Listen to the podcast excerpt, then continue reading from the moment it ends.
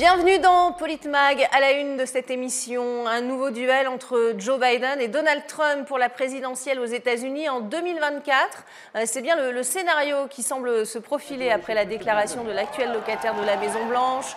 Dans un clip, Joe Biden a annoncé son intention de briguer un second mandat alors qu'il est âgé de 80 ans, une candidature moquée par l'ancien président américain Donald, euh, Donald Trump, oui, lors de son premier meeting de campagne, vous le voyez pour le camp républicain dans le New Hampshire, Donald Trump a promis, je cite, d'écraser son adversaire et de reconquérir la Maison-Blanche.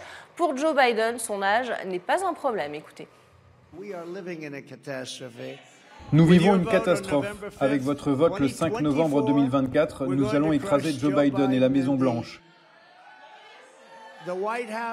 cette magnifique Maison Blanche. Nous devons la reprendre. Nous allons le battre dans les urnes et nous allons finir ce que nous avons commencé. Je devine mon âge, je ne peux même pas dire le chiffre, ça ne me vient pas à l'esprit. Mais la seule chose que je peux dire, c'est que l'une des choses que les gens vont découvrir, c'est qu'ils vont voir une course et qu'ils vont juger si j'ai ça en moi ou non. Je respecte le fait qu'il regarde ça de près. Je le ferai aussi. Hein. J'ai regardé ça de près avant de décider de me présenter et je me sens bien. Je suis enthousiaste à cette perspective.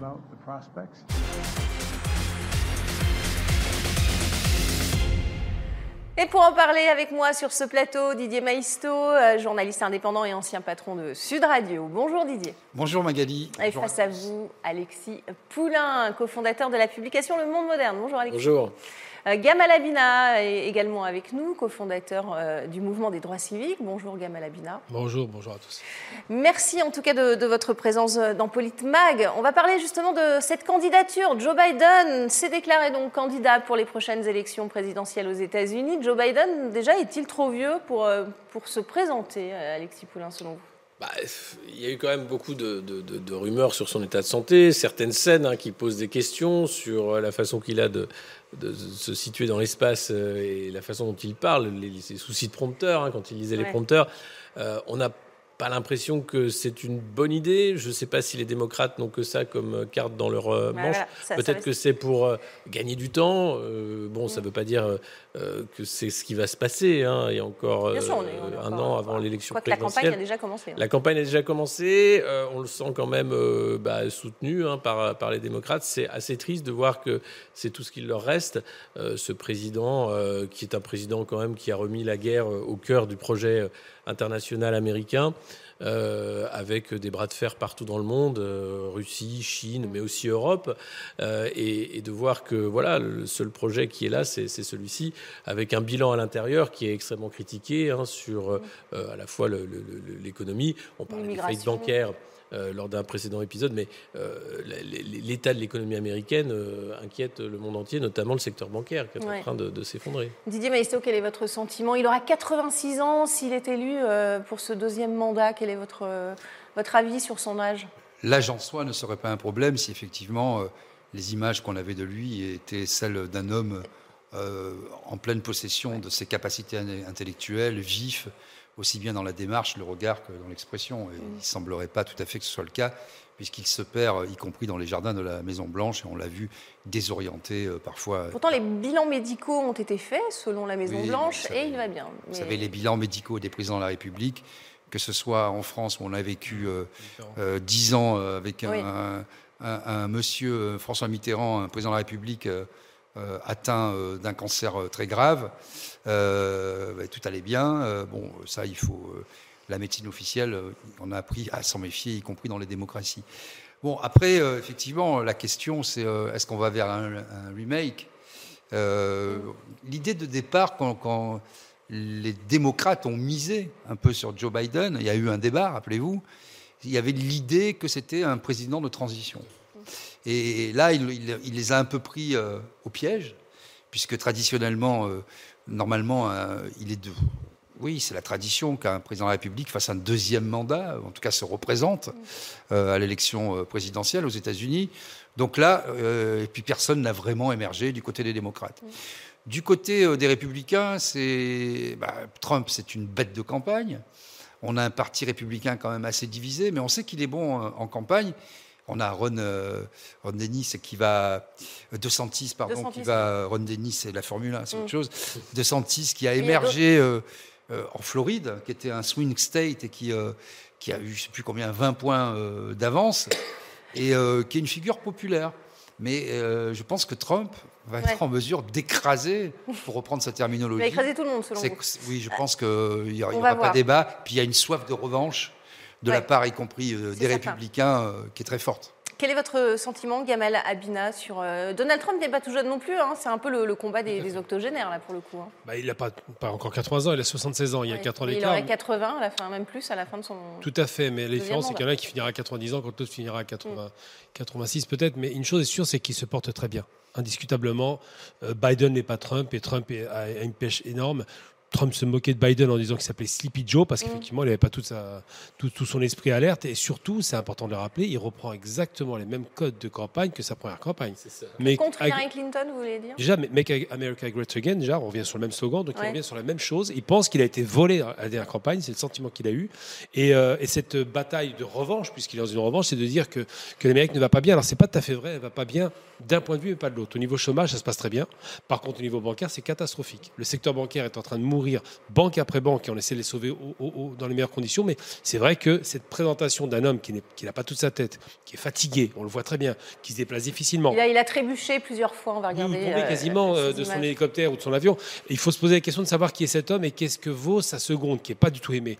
Les démocrates n'ont personne à présenter. C'est ça qui fait peur. Mm. C'est que dans un pays qui se disait jeune, dynamique, avec des, quand même de l'énergie, aujourd'hui on présente un homme qui a 80 ans, dont Beaucoup de son gouvernement sont très vieux et dont la femme qui a provoqué les Chinois et qui a fait son voyage, Nancy Pelosi, a aussi 80 ans. Donc c'est ça l'Amérique d'aujourd'hui. Mm. C'est une Amérique vieillissante qui ne se renouvelle pas avec un personnel politique qui est effectivement resté bloqué sur le passé. on va regarder justement alors euh, Donald Trump, euh, qui vous, vous parliez de Sleepy Joe, hein, Joe l'endormi, euh, comme Donald Trump appelait, appelé Joe Biden. regardez, il l'a même imité lors d'un meeting, il a osé. Et oui, regardez. I'm running for president. where Where am I going? Where the hell am I going? I want to get out. Oh, no, over there, over there.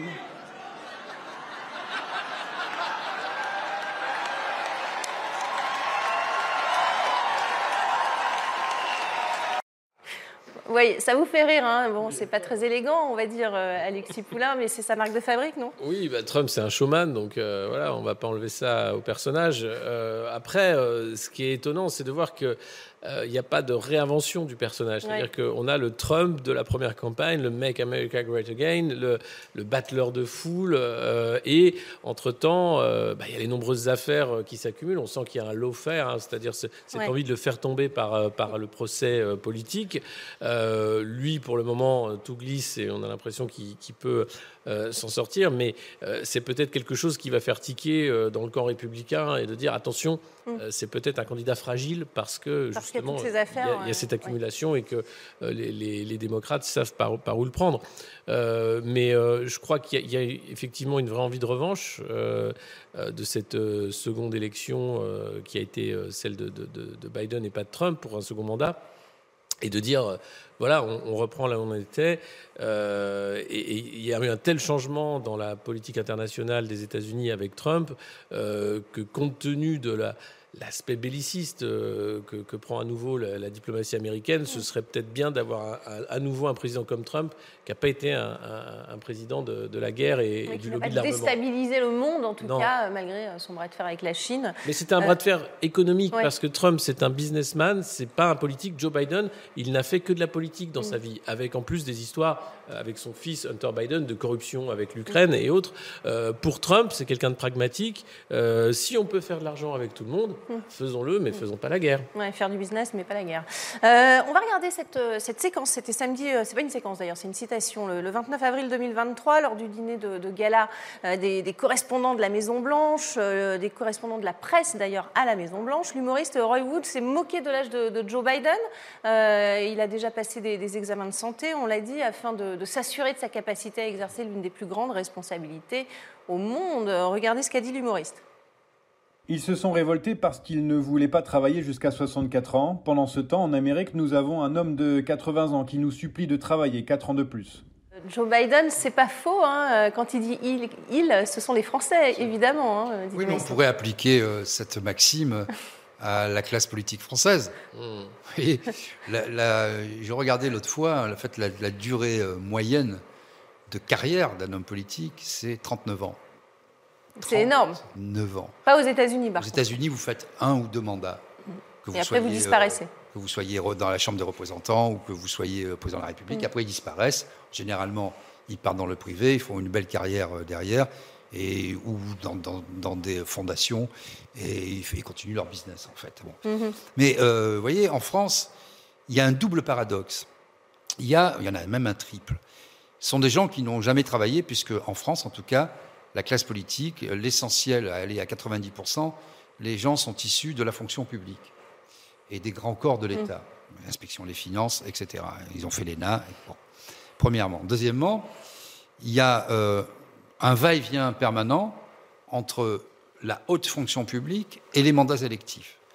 De telle sorte que vous pouvez, même si vous n'occupez pas les postes, et ça c'est très important, continuer à progresser dans votre carrière, qui est en fait un emploi fictif, et de, ce qui vous permet de faire valoir vos droits à la retraite, comme M. Fabius en France, président du Conseil constitutionnel, qui a fait valider ses droits à la retraite à 50 ans, à 50 ans, M. Juppé, qui est membre du Conseil constitutionnel, lui aussi ancien Premier ministre comme M. Fabius, à 57 ans. Ce sont des gens qui cumulent leurs fonctions mm. électives. Donc le système américain, pour vous, est mieux fait? C'est la même chose, en fait. Ce sont des hommes politiques qui vivent longtemps, qui ont des carrières plus courtes aux États-Unis, mm. euh, ça c'est clair. Mais en France, c'est sophistiqué, on a une hypocrisie. Et ces mêmes gens nous demandent de travailler plus longtemps en disant oh, c'est quand même pas la mer à boire. Et, le troisième paradoxe, c'est qu'ils n'ont jamais eux-mêmes travaillé dans le privé. Il y a moins de 1% des hommes politiques dits hommes d'État qui exercent des responsabilités ministérielles qui ont travaillé dans le privé. Mm. Vous vous rendez compte un peu du hiatus? Donc euh, c'est peut-être une des raisons du mal français. Alors on va écouter ce qu'en pensent les Américains justement sur euh, l'âge euh, de Joe Biden, euh, puisqu'il s'est déclaré candidat pour l'élection présidentielle. Écoutez. Je pense que Joe est trop vieux, il devient un peu sénile et il devrait prendre sa retraite et trouver une personne plus jeune et un peu plus vive. Je pense qu'il est trop vieux pour se représenter. Il est peut-être en bonne santé aujourd'hui, mais qui sait dans six ans comment il ira. Je pense donc qu'il est temps pour lui de se retirer et de laisser la place à quelqu'un d'autre. Les inquiétudes sont grandes parce qu'il est trop vieux pour se présenter à la présidentielle. Tu es trop vieux, mon gars, assieds-toi et repose-toi, prends ta retraite. Je pense que nous reculons au lieu d'avancer. Gamal Abina, euh, on a essayé de trouver quelqu'un pour qui euh, l'âge n'était pas un problème. Ce n'est pas le cas. Les Américains euh, devront faire un choix à contre-coeur, là, pour le coup. Mais même dans le, camp démocrate, hein, ils sont très, très gênés par cet âge. D'abord parce qu'il n'était pas prévu qu'il y aille et il y va. Puis surtout parce que c'est vrai que ça donne une image quand même assez calamiteuse. Les seuls pays dans lesquels on a des, des, dirigeants qui sont à ce point vieux, c'est sur les dictatures royales. Oui, mais ils ont fait 30 ans, 30 ans au pouvoir hein, dans, ces pays-là. Ou, ou, des dictatures arabes, simplement. Mais je veux dire, c'est vraiment l'image, ou, encore même la Corée du Nord. Je veux dire, c'est quand même. On a l'impression que c'est une sorte d'héritage comme ça de succession. C'est vrai qu'il est trop vieux, qu'il est fatigué. Il arrive quand même à, la tête de l'État américain. Il quand même aller en Ukraine. Euh, même... L'avion l'a emmené en Ukraine avec sûrement l'assistance. Euh, avec 10 heures ou plus de 12 non, faut être non, faut pas respiratoire, vous avez pas respiratoire, mais pas loin. Non, mais je veux dire, c'est que c'est pas parce qu'il va en Ukraine que c'est lui qui est, qui est en mesure de réfléchir.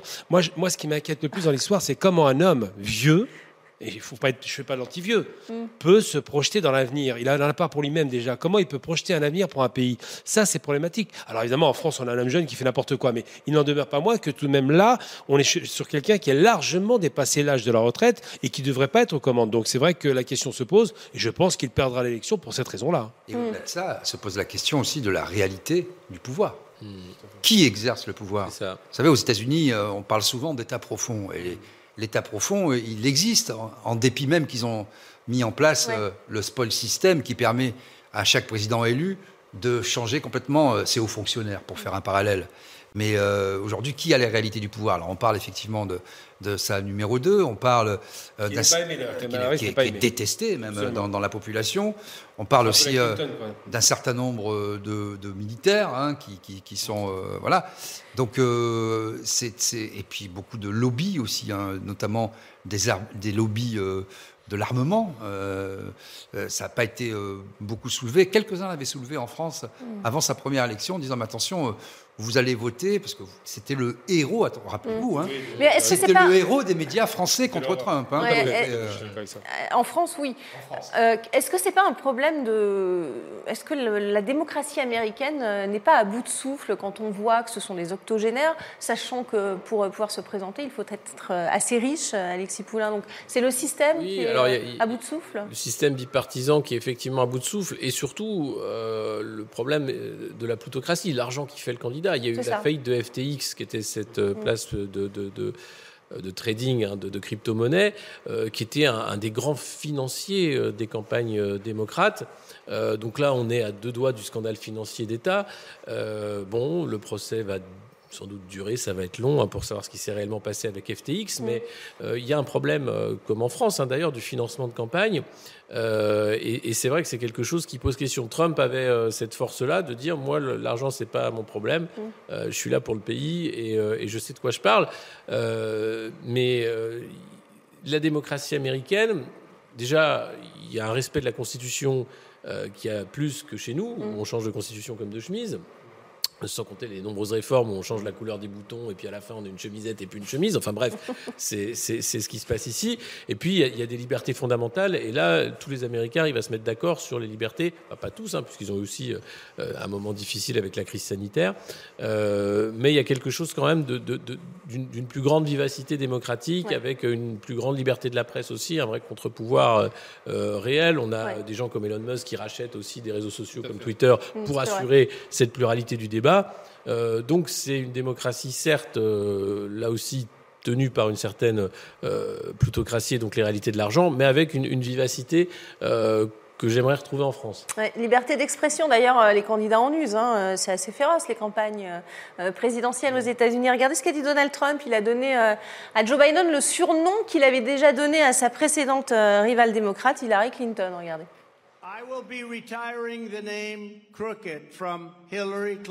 Je vais ôter la mention crapule au nom de Hillary Clinton et à son surnom. Je vais lui trouver un nouveau surnom. Je ne sais pas, peut-être euh, Hillary la charmante ou Hillary la belle. En tout cas, je vais ôter la mention crapule pour que nous puissions utiliser ce qualificatif pour Joe Biden qui sera désormais connu sous le nom de Joe Biden la crapule. Donc on va, on va l'entendre, euh, ce surnom, euh, beaucoup, Gamal Abina. C'est bah, fair play selon vous? Bah, c'est fair play, c'est showman américain, c'est ce qui fait la démocratie américaine. J'ai envie de dire que moi j'aime bien ce personnage, j'aime pas le personnage en termes de politique, euh, sur les questions de, du, droit des minorités, bon on peut en discuter, mais j'aime bien le personnage parce qu'il bouscule les codes, clairement. Mm. C'est un milliardaire, il ne s'en cache pas, il le dit. C'est un homme qui a dit que j'aurai le pouvoir à droite, à la droite américaine qu'on connaît, donc républicaine, il l'a obtenu quoi qu'il arrive, alors que tout le monde le donnait pour mort depuis le début. À chaque fois, ça a été euh, campagne après campagne pour obtenir investiture. C'est un homme qui euh, n'a pas sa langue dans sa poche, ça plaît au, peuple américain. Et oublions pas que c'est, je vais être méchant, mais c'est le plus grand peuple de beaufs de la Terre. Quand ils entendent un type insulter un autre, ça leur plaît, ça. C'est ça la campagne américaine. Donc il a très bien compris ses codes. Face à un type figé qui ressemble à une momie, c'est vrai que là, il fonctionne très bien.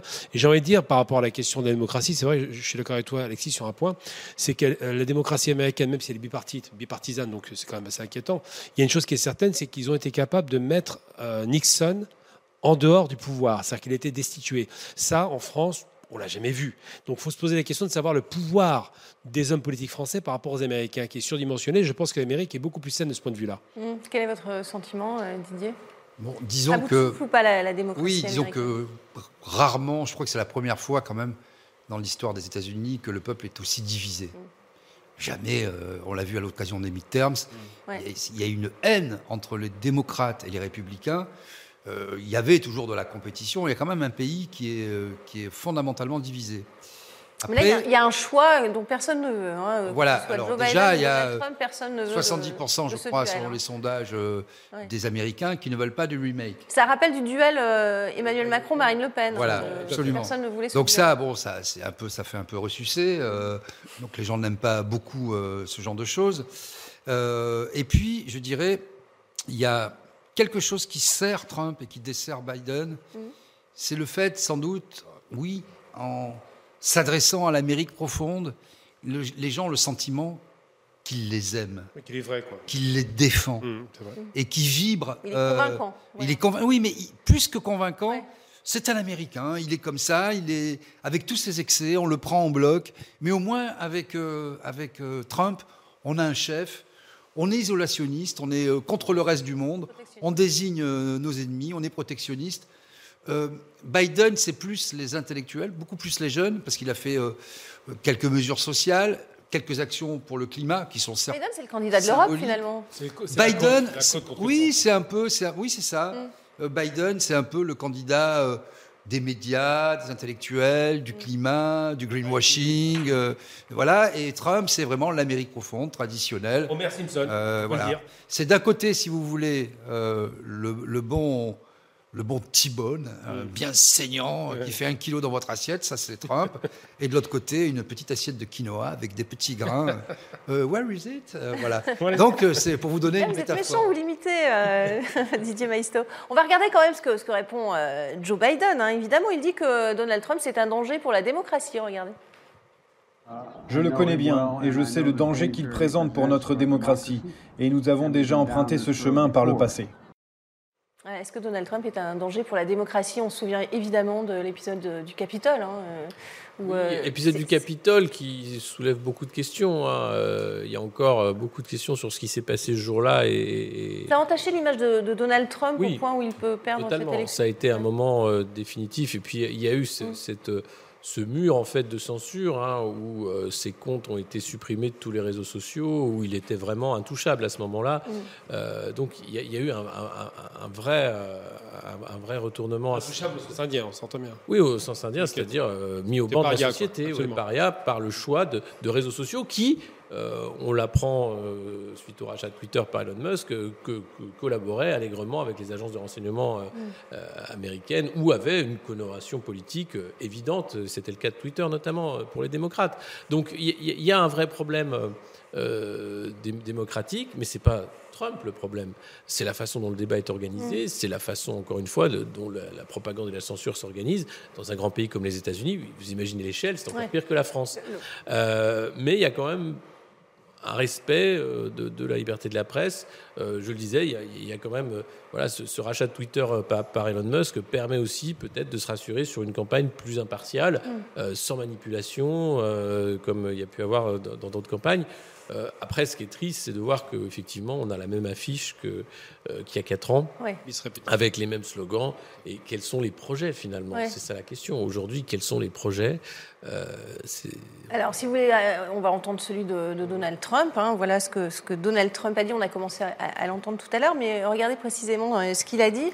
Le choix entre lui et Joe Biden, voilà ce que ça donne. Le choix dans cette élection est maintenant entre la force ou la faiblesse, entre le succès ou l'échec, entre la sécurité ou l'anarchie, entre la paix ou le conflit, et entre la prospérité ou la catastrophe. Ce mot catastrophe, beaucoup, Gamal Abina. Est-ce que vous, vous partagez ce constat? Je je partage pas. je comprends ce qu'il veut dire, mais il le dit de façon très, euh, très autoritaire. Et puis ça rappelle un peu un discours d'extrême droite. Hein. Après moi, le déluge, c'est Pharaon qui parle. Mmh. En réalité, il a raison sur un point, sur le plan économique. Il faut, lui faut pas lui retirer ça, même si les Français n'aimaient pas euh, dans la presse française. Les résultats économiques de Trump sont extraordinaires, indiscutablement. C'est lui qui fait baisser le chômage, c'est lui qui relance l'industrie, c'est lui qui relocalise, rappelons-le, avec des coups de pression assez incroyables sur les chefs d'entreprise. Mmh. Donc là-dessus, il a raison. Par contre, il y a une autre, un autre aspect positif, c'est que c'est un anti-guerre, c'est un isolationniste contrairement à Biden qui a voté en 2003 les budgets de la guerre, contrairement à Biden qui a envoyé des missiles euh, en Syrie, contrairement à Biden qui soutient la guerre euh, d'Ukraine. Tout cela, c'est deux choses qui les distinguent. Et quand Trump dit sans, moi, c'est la catastrophe, c'est qu'il parle de la guerre, il parle de cette politique très agressive de l'Amérique qui ne s'intéresse pas à elle-même et qui s'intéresse à l'extérieur. Oui, c'est votre sentiment Oui, oui, je partage cet avis. Et puis, euh, je dirais que en tant que bête politique, eh ben, il appuie où ça fait mal. Il met en avant ses propres avantages en les conjuguant avec euh, ce qu'il peut insuffler ou de la manière dont il peut être perçu par la société américaine. La force, le courage, l'esprit d'entreprise, la prospérité. Et puis vous avez un vieillard Kakoshim à côté qui dit euh, Oh, la planète, etc. C'est moins sexy. Et donc là, c'est vrai que c'est là-dessus qu'il peut faire la différence. D'abord en interne, parce qu'il va avoir de l'opposition, même si c'est lui qui a fait. Euh, le gouverneur de Floride. Hein, il a mis en, scène un certain nombre de candidats. Certains n'ont pas beaucoup marché, les plus excessifs, mais De Santis a bien marché, et puis au-delà un peu des espérances même. Donc ça va être, à mon avis, son os principal. Euh, Mais quand il dit euh, ce sera le, choix entre la sécurité ou l'anarchie, entre la paix et le conflit, euh, il a, on ne va pas donner dans le détail son, discours, mais il parlait du, nouvel ordre mondial. Est-ce que ça pouvait impliquer pour les États-Unis? A-t-il raison sur ce point? Oui, je pense qu'il a raison sur ce point.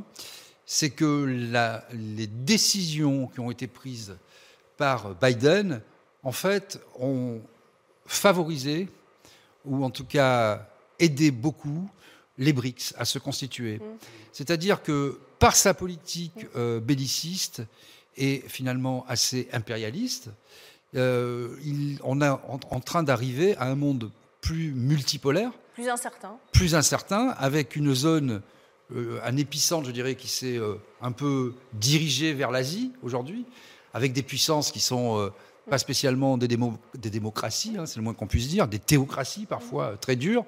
Euh, comme l'Iran, euh, des théocraties qui font la paix entre elles et qui viennent s'arrimer à des puissances comme la Chine, par exemple, ou encore la, Russie, ou le Brésil, donc euh, et qui font leur propre hein, même l'Inde, qui font leur propre monnaie, qui sont en train de faire leur monnaie, leur système bancaire. Mm. qui, sont dans l'indépendance agricole et énergétique, puisque toutes les ressources de la planète, beaucoup, beaucoup sont là-bas. Donc voilà, la politique internationale de M. Biden n'est pas vraiment une réussite. On va en parler dans, la deuxième partie, justement. C'est la fin de cette première partie de Politmag. Restez avec nous. On, continue évidemment de parler de ce duel entre Donald Trump et Joe Biden qui se profile pour euh, la prochaine élection présidentielle. A tout de suite.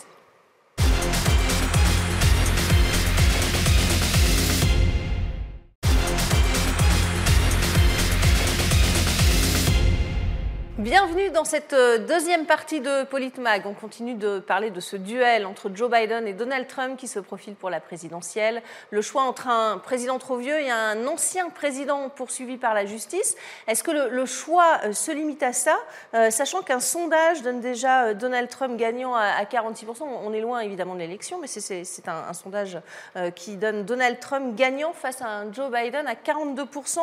7% des Américains auraient préféré un autre candidat et 5% sont indécis. Euh, commentaire, bon, c'est un sondage, on sait que vous adorez les sondages, Alexis Poulain.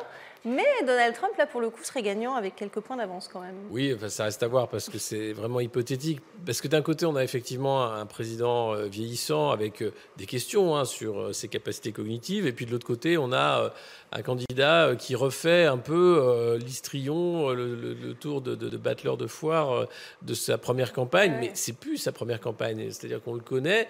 Est-ce que ça peut marcher à nouveau, ce Make America Great Again? Ces, ces punchlines qui va avoir systématiquement systématiquement. Il s'en pris beaucoup à la presse aussi hein, dans sa première il campagne. Pris, bah oui, your fake news, your fake news. Mm. Et, je crois que, mais, mais pourquoi il s'en était pris beaucoup à la presse? Parce que c'était vraiment euh, l'homme à abattre hein, pour euh, la presse qui était quand même globalement pour euh, euh, la candidate démocrate et Hillary Clinton, majoritairement, ça se voyait. Et ça montre aussi euh, ce, mm. euh, cette importance de la propriété des médias. Mm. et c'est Mais ils le revendiquent, hein. ils, ont un candidat déclaré, hein, les, médias aux États-Unis, contrairement, contrairement à la France. en France aussi, rappelez-vous Libération, faites ce que vous voulez, mais votez Macron. Bah non, la une de Libération lors de, la première élection d'Emmanuel Macron, donc c'est officiel. Après, ils se drapent derrière, bien sûr, la déontologie pour faire croire qu'ils n'ont pas de candidat, mais on a le même problème en France, sauf qu'aux États unis euh, je le disais en première partie, euh, Elon Musk rachète Twitter parce qu'il sait que c'est pas dans la presse que va jouer la campagne cette fois-ci. Mm. Euh, c'est peut-être sur les réseaux sociaux et que c'est important d'avoir un réseau social qui ne sera pas un réseau politique, mais qui va permettre justement l'émergence d'un vrai dialogue et un débat d'idées. Et, là, tout de suite, on voit l'horreur des démocrates quand, quand, Elon Musk rachète Twitter mm. Parce qu'ils se disent ah merde, on, perd, excusez-moi du terme, mais un, outil de campagne phénoménal. contrôler l'outil, on l'a vu euh, lors de. Et les Twitter Files ont montré qu'ils contrôlaient l'outil, que les agences gouvernementales travaillaient euh, en bonne intelligence avec la direction de Twitter pour mm. censurer des contenus, mm. pour euh, invisibiliser des des, des, des, utilisateurs de la plateforme. Donc c'est quelque chose d'important. Et sur les fake news, évidemment, il y, y, a eu tout et n'importe quoi. et donc, est-ce qu'il va reprendre ce ton-là euh, avec la presse cette fois-ci Est-ce qu'il va être capable de, refaire la, même chose? Moi, je crois qu'il y a aussi une fatigue du côté de mm. Trump peut-être pas autant que du côté Biden, mais bon, c'est pas la même flamboyance que la première campagne. Qu'est-ce que vous en pensez? Est-ce que ça va se jouer sur les réseaux sociaux? Et est-ce que Donald Trump, réhabilité sur Twitter, va, va être tout aussi offensif? Je pense que c'est un élément clé mm. parce que si on, on, connecte ça aux thématiques, euh, allez, pour, pour faire euh, bref, le wokisme, mm. Un certain progressisme, une libéralisation des mœurs, l'homosexualité, la trisexualité, il y a 50, 50 catégories euh, de, sexualité, la façon de se percevoir. J'ai vu passer euh, récemment euh, des gens qui se vivent comme aveugles et qui se font opérer alors qu'ils ont une vue parfaite parce qu'ils se, sentent aveugles leur personnalité, c'est ça. Des hommes renards, etc. Et ce wokisme débridé, complètement fou, qui fait des ravages aux États-Unis. Et qui exaspère aussi maintenant certains Américains. Qui fait des ravages aux États-Unis et au Canada. Mm. évidemment, quel meilleur réceptacle que les réseaux sociaux pour contrer euh, ce qui est porté quand même par euh, l'administration Biden, comme en France d'ailleurs. Hein. Il y a une certaine, ce côté. Euh, Il a dit récemment d'ailleurs que les, musulmans faisaient partie du, de la société américaine dès l'origine. Donc je pense que ça va beaucoup se jouer là-dessus. D'ailleurs, le gouverneur de Floride ne s'y est pas trompé. Hein. Vous avez vu ce qu'il a dit sur l'avortement, euh, sur ce la, la, famille traditionnelle. Donc, mm. euh, en libérant la parole sur Twitter, notamment sur ce réseau social, ça va permettre, ça va être un outil qui va permettre à l'Amérique profonde, je pense, de lutter contre ce progressisme, ce wokisme et cette libéralisation des mœurs en général. Est-ce que ça va se jouer sur ces thèmes, selon vous, Gamal Abina? L'économie est en premier rang des, thèmes. Je pense que là, c'est vraiment. Non, mais sur ces thèmes de. de les questions de, tout ce qui est wokisme, donc le réveil. Wokisme, culture, l'avortement, hein, qui a oui, beaucoup. Oui, euh, on parle beaucoup d'avortement. La, problématique. La, pilule abortive euh, qui serait euh, supprimée pour. Dans un pays conservateur comme l'Amérique, car c'est un pays conservateur, d'ailleurs comme la France. La France, c'est un pays conservateur. Hein. Quand on va les reçus, c'est pas un pays de gauche, c'est un pays de droite. Il y a l'Amérique, dans un pays conservateur, puritain et protestant, ces questions-là les heurtent au plus haut point. Parce que d'abord, le religieux l'emporte sur l'avortement, pour commencer, et surtout parce que cette volonté de bousculer le socle américain qui est très très solide ne fonctionne pas. Je prends l'exemple par exemple du lobby de l'armement. C'est un principe constitutionnel, c'est le deuxième, deuxième amendement, qui fait qu'on n'y touche pas. Eh bien, la famille est un principe constitutionnel, on n'y touche pas. Et quand, euh, quand c'est pas la gauche, mais enfin c'est un centre-gauche, arrive aux commandes, en général, il bouscule le cocotier et ça dérange. Mais je rappelle que l'Amérique, traditionnellement, hein, c'est a toujours voté plus ou moins à droite, hein, pour faire un, bah, échiquier simple. Je pense que ces questions-là ne vont pas être centrales, elles vont participer. Par contre, la question qui est posée, c'est la question des GAFAM le pouvoir surdimensionné de groupes privés, que ce soit la presse ou que ce soit les réseaux sociaux, tenus par des gens qui sont favorables aux démocrates et pas aux républicains. Ça, ça a été visible la dernière fois et ça s'est accentué avec la censure directe, qui aurait dû être dénoncée d'ailleurs quand en démocratie, de M. Trump, qui euh, a pour lui cette idée qu'il est effectivement l'homme contre qui tout le monde se, prend. D'ailleurs, on voit bien que même les républicains étaient contre lui, il hein, ne faut jamais l'oublier. Il arrivait vraiment en bout de course parce qu'ils étaient coincés. Donc c'est là où il joue cette carte de la victime qui fonctionne très bien. Il a une posture victimaire qui est très efficace. En même temps, la carte du héros qui va sauver l'Amérique. Et là, on rentre effectivement dans les codes américains classiques de, de, de, de Lonesome Cowboy, de celui qui est resté tout seul. On l'a dit côté démocrate, aucun autre nom crédible, en tout cas, à, présenter aux électeurs. Euh, c'est ce que déplorent aussi les Américains. Écoutez-les. Um, J'étais un peu déçu. J'espérais certainement que le Parti démocrate trouverait un candidat qui aurait la possibilité de remporter l'élection.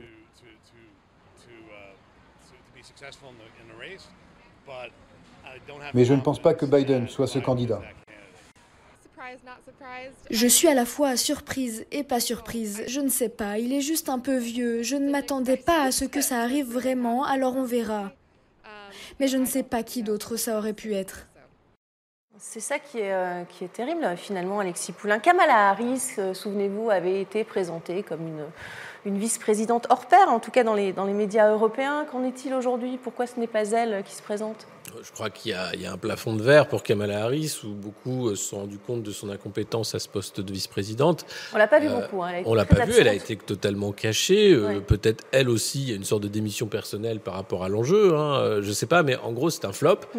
Euh, c'est pas du tout ce qui était prévu, et on voit bien qu'il n'y a pas l'envie ni de prendre la suite ou les capacités. C'est la question. Mm. Donc les démocrates ont débranché l'option Kamala Harris, reste qu'il n'y a pas d'autres options. Enfin, on a l'impression que euh, depuis Obama, c'est lui la, figure tutélaire hein, du, camp démocrate et c'est lui qui euh, reste le fantôme dans la pièce. Euh, il y a ces scènes, hein, on en parlait hors caméra, où il a une réception et Joe Biden est le président des États-Unis et tous se tournent vers Barack Obama et oublient totalement qu'il y a Joe Biden. C'est lui qui parle à l'oreille de Joe Biden, selon vous? Totalement. Je pense que c'était déjà le cas avec la campagne d'Hillary Clinton, mais le camp Clinton-Obama, enfin ceux qui tiennent aujourd'hui le camp démocrate, sont les mêmes que sous la mandature Obama. Et et on le voit bien, euh, c'est ce qui fait d'ailleurs que peu importe l'âge de Joe Biden, c'est pas lui qui fera les notes d'intention, qui choisira l'inclinaison de la, politique américaine. Euh, tout est déjà décidé d'une certaine façon. Donc, euh, donc finalement, il est c'est pas l'élément essentiel finalement. Le, président, Lui, c'est l'élément facilitateur. C'est-à-dire qu'avec mm. Biden, on sait qu'il n'y aura pas de vague. il lit ses fiches, il lit son prompteur. Euh, il fait ce qu'on lui demande, et derrière, ceux qui décident, et je parlais du clan Clinton et Obama, continuent de décider, et, euh, et, ce qu'on appelle les faucons de Washington peuvent continuer d'avoir une politique en faveur du lobby militaro-industriel, euh, et, cette guerre permanente hein, qui permet au dollar d'exister, dollar qui est une monnaie d'aide faramineuse, avec le risque d'une faillite bancaire américaine qui est en train de se passer sous nos yeux, masquée pour le moment, qui profite aux grandes banques, mais est-ce que ça peut durer encore longtemps comme ça? Euh, Kamala Harris euh, aurait-elle pu être une, alternative En tout cas, on va la voir, la, vice-présidente, elle fait campagne pour Joe Biden sur le thème de, l'avortement. Euh, vous voyez ce qu'elle a dit justement suite à la suspension par un juge du Texas, nommé par Donald Trump d'ailleurs, de l'autorisation de mise sur le marché dans l'ensemble des États-Unis d'une pilule abortive largement utilisée jusqu'à présent, en tout cas dans le pays. Regardez. Immoral. Outrageous. C'est immoral, scandaleux, que des gens qui osent se promener s'attendent à ce que vous les respectiez et les élisiez. Fassent ce genre de choses à d'autres êtres humains et les privent de leur droit à la dignité, à l'autonomie et à ce que nous avons appris dans cette école à propos de l'autodétermination. Ça marque les esprits, l'avortement. Didier Maisto, euh, je signale que ça a quand même fait l'objet d'une inscription, euh, d'un projet d'inscription dans la Constitution en France, hein, ce qui s'est passé aux États-Unis euh, sur l'avortement. Hein. Aux États-Unis, bon, c'est pas du tout comparable, hein, ça a été dit par Gamal, cette façon de voir la famille, l'aspect sacré de la vie, l'avortement.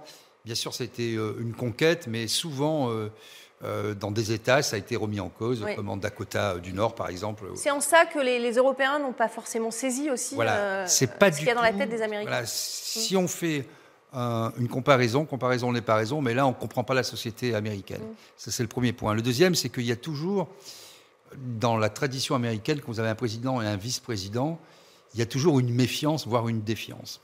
Donc, à un moment, le, le président décide que c'est le tour du vice-président. Ça ne mm. marche pas toujours. Hein. Euh, ça marche pas souvent d'ailleurs. Mm. Et, euh, là, si les signes euh, avant-coureurs ou publics, en tout cas, ne sont pas donnés clairement à euh, la vice-présidente Kamala Harris en l'occurrence pour qu'elle y aille, bah, elle va rester un peu dans l'ombre, tapis dans le fond et ne pas s'affirmer. Et là, on voit bien, effectivement, je pense que le clan Clinton-Obama tient bien les rênes pour ne pas qu'émerge justement euh, une solution euh, alternative qui leur ferait perdre du coup le contrôle de la situation, et notamment euh, du lobby de l'armement, du complexe militaro-industriel, ça a été dit, et de la prééminence du dollar dans le monde. Parce que si vous n'avez plus d'ennemis, si vous n'avez plus de guerre, vous n'avez plus de dollars. Or, cet effet conjugué à la nouvelle politique énergétique suite à la guerre en Russie aboutit quand même de plus en plus à la dédollarisation de l'économie mondiale. Et vous voyez, euh, c'est la survie des États-Unis en tant que gendarme du monde et puissance dominante qui est en jeu, à mon avis, dans la décennie qui vient. Gamal Abina, euh, si Donald Trump était réélu, euh, mettrait-il, un, il l'a dit d'ailleurs, un terme à ce qui se passe en Ukraine actuellement? Oui, je suis persuadé. D'abord parce qu'il était très copain avec les Russes, ça, ça c'est discutable. Mm. Ensuite parce que son obsession, c'est la Chine, c'est pas la Russie, en aucun cas la Russie, et qu'il a parfaitement anticipé la dédollarisation qui vient d'être évoquée. Mm. Effectivement, Didier a raison. S'il n'y a plus la puissance militaire américaine, donc cette, euh, cette politique guerrière de la euh, politique de la canonnière qui garantit la puissance du dieu dollar, qui est quand même émergé et qui a émergé après la Seconde Guerre mondiale. C'est comme ça que c'est arrivé après une destruction de l'Europe, hein, puisque c'était le concurrent. S'il n'y a plus cela, à ce moment-là, l'Amérique s'affaiblit, enfin, elle va pas s'effondrer, elle restera toujours une puissance, mais beaucoup moins dominante et hégémonique. Mais euh, la question qui se pose aujourd'hui sur les États-Unis, c'est surtout la question de savoir qui a le charisme l'Amérique fait très attention aux hommes charismatiques. Hein. Superman, c'est rouge et mmh. bleu, ça se voit de loin. Et ben, Trump, c'est pareil, son petit, son petit orangé sur le visage. Il se voit de loin, parle fort, parle avec beaucoup oui, d'affirmation. vous, parlez de charisme de Donald Trump. Il a perdu face à Joe Biden euh, lors de, la Il n'a pas perdu face à Joe Biden parce qu'il n'a pas de charisme. Il était meilleur et largement meilleur. Mmh. Il a perdu parce qu'il y a eu la crise sanitaire. C'est ça qui lui a coûté des points. Mmh. C'est que la crise sanitaire, il n'a pas pris au sérieux. Il a considéré, bon, il, a, il, a, il, a, lancé tout un truc à la volée. C'est pour vous, c'est ça qui a joué Oui, clairement, c'est ça. Sinon, il n'avait aucune chance de perdre. Parce qu'il était extrêmement puissant, très populaire et cette crise sanitaire l'a fragilisé parce qu'il était obligé de prendre des décisions qui n'étaient pas, pas, forcément populaires. Mais en vérité, en termes de charisme, je ne voudrais pas être méchant, mais je veux dire, Biden, c'est tout juste s'il arrive à bouger, on dirait je prends les Simpsons pour prendre l'exemple, bah, c'est le, le, vieux de la centrale nucléaire, c'est M. Burns, face à Biden qui est, monsieur, euh, qui est Homer Simpson, qui est sympathique, qui fait rigoler, qui est enjoué et qui plaît au public américain. Parce que la question du charisme aux États-Unis, elle est essentielle. Obama a été élu là-dessus, hein, pas l'oublier. On se rappelle à l'époque de Carter, on se rappelle même de Nixon, qui était une grande gueule, fort en gueule, vulgaire, violent, mais qui était charismatique. Reagan. Reagan, bien évidemment, un cowboy. Donc ça, c'est l'idée du charisme fonctionne aux États-Unis, et ça, c'est une chose que les Français ne comprennent pas. Ils ont voté pour un président qui n'est pas forcément charismatique, mais qui jouait la carte Kennedy. On voit bien que c'est ce que fait M. Macron. Aux États-Unis, la carte du charisme joue. La crise sanitaire, ça peut être aussi un, argument pour, euh, qui pourrait jouer contre Donald Trump, ou alors au vu de ce que l'on sait aujourd'hui et des révélations, est-ce que au contraire, ça pourrait faire euh, euh, des points pour, pour lui? Je pense que ça pourrait faire des, points pour lui. D'ailleurs, Ron DeSantis en Floride est, mis sur une rampe de lancement parce qu'il a eu une politique en Floride à l'encontre des, des, lois liberticides lors de la crise sanitaire. Donc, euh, Trump, c'est lui qui met en place le projet Warp Speed pour la création du vaccin. Euh, c'est lui qui gère les débuts hein, de cette crise sanitaire. Mais euh, aujourd'hui, je pense qu'avec le retour sur les événements, ça peut être positif, au contraire, pour sa candidature. C'est, mm. peut-être pas que ça qui, lui a coûté l'élection. Il y avait aussi, rappelez-vous, le Black Lives Matter. Il y avait un antagonisme très fort dans la société américaine. Il y avait beaucoup de questions. Joe Biden n'a pas été exempt de, ce genre de scandale non plus. Hein. Vous avez les mêmes scandales, mais la presse, là, la presse fait son travail d'enterrer gentiment on les On l'a moins entendu, effectivement. De faire monter.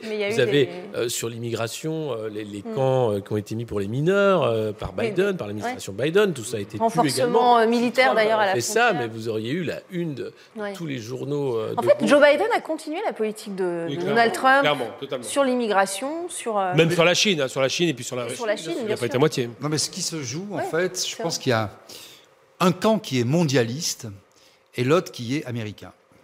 Et c'est un peu la même chose qui se joue en France, euh, avec, dans beaucoup de pays européens en tout cas, avec euh, les gens qui sont au pouvoir, euh, à quelques exceptions, même si ils font partie de l'Union européenne. Je pense notamment à la Hongrie ou à l'Italie, bien que l'Italie aujourd'hui c'est encore autre chose. Hein. mais disons que Emmanuel Macron, c'est quelqu'un comme Joe Biden qui va suivre les recommandations de l'OMS, qui va parler de droit international, mm.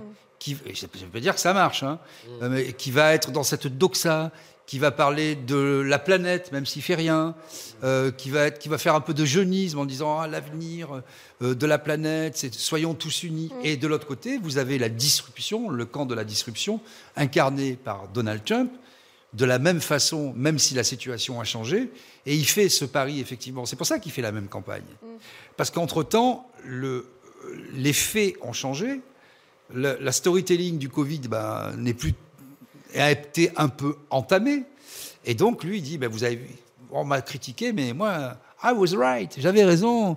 Et je vais vous montrer, moi, que. surtout que le conseiller, d'ailleurs, euh, santé de, Donald Trump et, de Joe Biden a dit qu'il y avait eu euh, beaucoup d'erreurs, d'ailleurs, euh, dans la gestion de cette crise. Je rappelle qu'aux États-Unis, les documents sont, sont déclassifiés, contrairement à la France. Oui, et puis on voit bien qu'il y a eu des mensonges aussi. Quand je parlais de storytelling, euh, quand on voit un peu les mails de Fossi, ça a été dit, euh, qui, ont, été, qui ont filtré, euh, notamment dans la presse, on voit bien qu'il y a eu, comme en France d'ailleurs, et comme en Europe, d'ailleurs comme en Italie, comme en Espagne, euh, comme en Belgique, euh, comme en Grande-Bretagne, avec excès d'ailleurs, qu'il y a eu une instrumentalisation de cette période Covid. D'abord parce que les gens étaient désemparés. Deuxièmement, parce qu'ils ont essayé de tourner ça à, leur avantage en disant si on fait rien, la population va nous accuser de rien faire. Il y a eu beaucoup de moments sociaux à ce moment-là. On va, on va en profiter pour mettre le couvercle sur les mouvements sociaux, etc. On va faire voter des lois liberticides pour pouvoir contrôler un peu plus, parce qu'une fois que le Covid sera passé, la marmite va se remettre euh, à bouillir. Donc c'est tout ça qui, qui est en train de se jouer. Et on voit bien qu'il y a une communauté de pensée, d'action, de méthode entre Joe Biden, Emmanuel Macron et un certain nombre de leaders euh, européens, et notamment euh, Madame von der ah Leyen, avec l'affaire de Pfizer, euh, mm. avec beaucoup de collusions, notamment des laboratoires pharmaceutiques. Tout ça est, complètement lié. Mm. Gamal Abina, vous êtes d'accord avec ce que dit Didier Maisto bah, C'est indiscutable. Je voudrais dire que par exemple la question chinoise est intéressante parce que c'est vraiment le laboratoire qui, qui, a, qui a vraiment attiré l'attention. Quand les Chinois ont ouvert à la population, il n'y a pas eu d'effondrement et ça n'a passé. C'est qu'on se rend bien compte qu'il y a eu des excès en matière de, confinement forcé. Ça a été très très violent. Aux États-Unis, c'était pareil, ça s'est chamaillé, mais c'est vrai que la question qui se pose aujourd'hui, c'est euh, la question de la mondialisation. Et moi, j'ai envie de dire simplement que Biden, c'est l'homme de l'OTAN quand Trump tournait le doigt à l'OTAN. Et quand il n'y a pas d'OTAN, il n'y a pas de guerre en Ukraine. Et de l'OMS, parce que... Bien sûr. tous, tous sont imbriqués. Regardons euh, comment euh, Donald Trump a critiqué avec virulence l'OMS, ne reconnaissant pas ses décisions, disant c'est corrompu. Alors euh... Buzyn a été promu à la suite de ces catastrophiques gestions. Hmm pour l'OMS. Donc euh, en avril dernier, on l'a vu, hein, Donald Trump a appelé des non coupables de falsification de documents comptables devant la justice de New York lors d'une euh, audience d'inculpation pénale historique qui a ouvert la porte à, un procès euh, l'an prochain.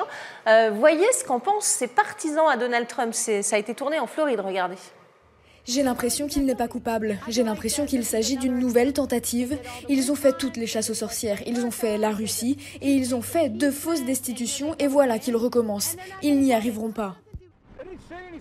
Ils n'ont pas été en mesure d'apporter la moindre preuve. Donc, euh, tant qu'ils n'ont pas de preuve, ce type n'est pas coupable. Euh, c'est vrai qu'il a, eu, euh, il a été poursuivi, Donald Trump, hein, destitution, euh, et il est toujours là. Et on, voit, ses partisans lui en tiennent pas rigueur, Alexis Poulain. Ben, c'est normal que ses partisans lui en tiennent pas rigueur. Et ce qui est anormal, c'est l'utilisation politique de la justice par le camp démocrate. Clairement, là, on a affaire à, un typique sujet de lawfare. Ce qu'on appelle le lawfare, c'est l'utilisation de la justice pour faire tomber un opposant politique. Euh, on a le cas en France, euh, alors pas forcément pour faire tomber un opposant politique, mais euh, vous avez eu l'affaire de la France insoumise, qui n'était pas une affaire non plus, rien. Et pourtant, il y avait un nombre. Non, non, avant ça, sur l'acquisition au siège de la France insoumise, François Bayrou, qui a été débranché alors qu'il venait d'être nommé ministre de la Justice. les, bon, les affaires mais là, c'est un président en exercice, c'est quand même. Là, c'est un président en exercice, c'est encore plus loin. Et on voit que le timing fait que ça tombera en pleine campagne. Euh, donc, c'est quelque chose qui va bugger la campagne, qui va faire du bruit. Euh, pour ceux qui ne sont pas les supporters de Donald Trump, pour ceux qui se posent des questions, mm. bah, ça peut tout simplement changer un vote. Ou ça on parlait de euh, collusion avec la Russie pendant son mandat. Ça, le contraire a été. bien sûr. Mais peu importe, ça a été démenti. Le mal est fait. Mm. Et, à partir du moment où vous avez cette épée de Damoclès, ou cette utilisation de la justice à des fins politiques, il faut vraiment se poser des questions sur la légitimité du camp qui utilise ces moyens-là. Mm, mm. Il y a une différence avec la France, me semble-t-il, c'est euh, la présomption d'innocence et le mensonge.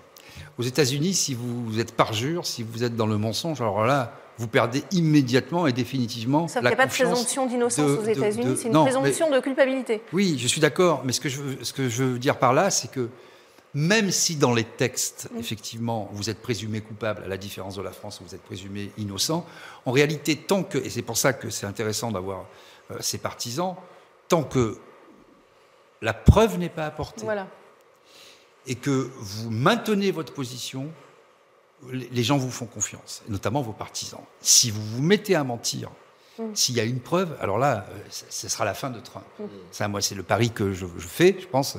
Et ça, c'est une différence fondamentale. Et vous avez raison, alors que le droit euh, anglo-saxon est, est, dans la présomption de culpabilité beaucoup moins écrit que le droit euh, français, qui est très codifié. C'est un droit latin. Bon, en réalité, dans les faits, ça produit l'inverse. Mm. Et vous avez, par exemple, aux États-Unis, beaucoup plus un droit des victimes. Mm. Pas du tout en France. Vous avez des class actions qui qui sont balbutiantes en France, bon, etc., etc. Donc, dans l'inconscient collectif, c'est très important d'avoir quelqu'un droit qui dit la vérité jusqu'à preuve du contraire. S'il n'a pas menti, il n'est pas coupable. Vous êtes d'accord avec ça, Gamal? Ça peut, ça peut lui servir, ce statut de victime ou de victimisation? Bah, déjà, ça pas le déranger parce que Nixon est passé quand même alors qu'il y avait un dossier plus grave avec le Watergate. Mais euh, ce que j'allais dire, c'est qu'effectivement, la charge de la preuve aux États-Unis, elle, incombe à celui qui accuse. En France, c'est le contraire. Donc c'est vrai que la différence est conséquente. C'est-à-dire qu'on dit s'il n'a rien fait, si vous n'avez pas la preuve, c'est que ça vaut rien. Mais, mais euh, ça n'aura pas d'impact direct. Par contre, ça peut influencer le, vote au moment de l'élection parce que le calendrier n'est pas, pas un hasard. Ils ne vont pas attendre après l'élection alors que Biden, il y avait des dossiers qui étaient, euh, qui déjà, mm. par rapport au Mitterrand, qui dû sortir avant l'élection. Là, en l'occurrence, ils veulent le désinguer parce qu'il y a vraiment une obsession anti-Trump qui, qui, est montée aux États-Unis de la part de son opposition, qui n'est pas seulement démocrate, mais aussi républicaine. Il y a aussi des gens qui lui mettent des couteaux. Qui représente euh, une proportion euh, de quel ordre? Alors, républicain, c'est important, et en même temps, ça reste minoritaire parce que mm. la majorité se dit j'ai quand même une, place à prendre. Donc il y a vraiment des calculs politiques. Mais majoritairement, les républicains sont opposés à Trump. Même question pour les démocrates. Y a-t-il une alternative à Donald Trump côté, côté républicain? Ah, non, non, il n'y a pas, il y a pas ah Il y, a des candidats hein, qui se sont Oui, mais il ne faut pas, il faut pas quoi. Encore une fois, c'est un homme qui a, qui, a, qui, des résultats extraordinaires aux États-Unis. N'importe quel économiste un peu sérieux vous dira ce qu'a fait Trump en 4 ans est extraordinaire, c'est mm. indiscutable, c'est New Deal. Le, bilan de Trump est-il meilleur euh, que celui de, Biden, selon vous, Alexis Poulain? Oui, bah, ne, serait-ce que sur la stabilité, la paix dans le monde, l'aspect économique. Les banques euh, Les banques. Euh, enfin, regardez, la, on n'est pas encore fini la mandature Biden, mais c'est une catastrophe mm. pour les banques. C'est une catastrophe, euh, c'est la guerre partout. Euh, c'est une catastrophe en termes d'incertitude. Euh, sur le chômage, bon, il est sur la, courbe qu'avait mis en place Trump, mm. mais et, sur les, les, alors ce qui reste à Biden, on va dire, c'est euh, euh, tout sociétal, hein, donc euh, évidemment droit à l'avortement, le wokisme, tous ces trucs-là, mm. mais c'est pas ce qui préoccupe l'électorat mm. américain, pas, le grand public, on va dire. Mm. Donc ça, va être un bilan assez, difficile à défendre. Oui, c'est votre. on va conclure là-dessus. C'est votre avis aussi, Didier Maestro, le bilan. Quel est le meilleur bilan Vous voyez, bon, je suis d'accord, le bilan de Trump est un excellent bilan, aussi bien d'un point de vue national qu'international. Il a, il a pâti euh, de la politique du Covid. Pourtant, pardon, je vous coupe, mais il n'avait pas de bonnes relations avec euh, les, dirigeants euh, occidentaux, hein, Donald Trump. Contrairement à, Joe Biden, peut-être. Oui, mais si vous voulez, il n'a pas tapé trop dans le dos des gens, mais il a fait des choses. Il a fait la paix avec la Corée du Nord. Euh, il, a discuté euh, sans cesse avec la Russie, euh, les talibans. La Chine, je pense qu'il y avait un respect. Peut-être qu'il n'avait pas de, bonnes relations de façade, mm. mais qui écoute les dirigeants européens? Mm. C'est Obama avec la NSA. qui fait la guerre dans le dos des Européens C'est ce qu'a rappelé François Fillon d'ailleurs, hein, qui a été auditionné à la commission contre les ingérences. C'est Biden. Enfin voilà. Et puis, et puis je crois que les Américains aussi commencent à se poser des questions sur les milliards dépensés en Ukraine. Mm. cette guerre commence à poser des questions à l'électorat américain. et là, s'il n'y a pas de résultats concrets sur le terrain, euh, peut-être que l'électeur américain va se demander mais où va l'argent? Ça va dépendre aussi des banques et des taux d'intérêt, effectivement, parce que si ça reste comme ça, il pourra défendre un bilan en termes d'emploi parce que le taux de chômage est historiquement bas. on est dans les taux résiduels, on est pas à 2-3% de, de chômage. Quoi. Et c'est un peu la, même euh, problématique qu'a aujourd'hui le gouvernement de M. Macron, mm. qui ne cesse de répéter oui, mais le chômage est historiquement bas, sauf que ça n'imprime pas dans la population, parce qu'il y a trop de problèmes sociaux, économiques et environnementaux, je dirais, qui font que euh, ce n'est pas audible. Donc c'est un peu euh, le, le, problème de M. Biden. Gamal Amina, quel est votre sentiment? Quel est le meilleur bilan euh, Parce qu'on peut le comparer. Évidemment, c'est celui qui a initié le bilan économique. C'est évidemment Trump, c'est indiscutable. J'ai envie de dire que Trump, il a une politique qui est particulière, parce que c'est un homme d'affaires, encore une fois, pas oublier, qui gère son pays comme il gère une affaire, c'est vrai. Il y a une chose qu'on peut pas lui retirer, c'est que c'est un joueur de poker. C'est-à-dire, il braille fort, il est fort en gueule, mais après, il discute avec l'adversaire. Ce que ne fait pas Biden. Biden n'est pas fort en gueule, mais il met des couteaux dans le dos. Il envoie, par exemple, sa, ministre à Taïwan, alors que l'Amérique a signé un accord pour dire qu'il c'est la Chine en 81, il faut se rappeler. Donc c'est pas du tout la même politique. Et je pense que sur un plan national et international, indiscutablement, Trump était meilleur que Biden et Biden a bénéficié à plein de la baisse du chômage que Trump a initié parce qu'il a relocalisé. Eh bien, on suivra cela, on verra si vos prévisions sont bonnes. Merci. Très loin euh, encore. Hein. C'est très loin, pas si loin que ça, ça va vite hein, quand même. Merci beaucoup en tout cas. Merci à, à vous euh, d'avoir participé à Politmag. Merci à vous aussi pour votre euh, fidélité et on se retrouve évidemment très bientôt dans Politmag.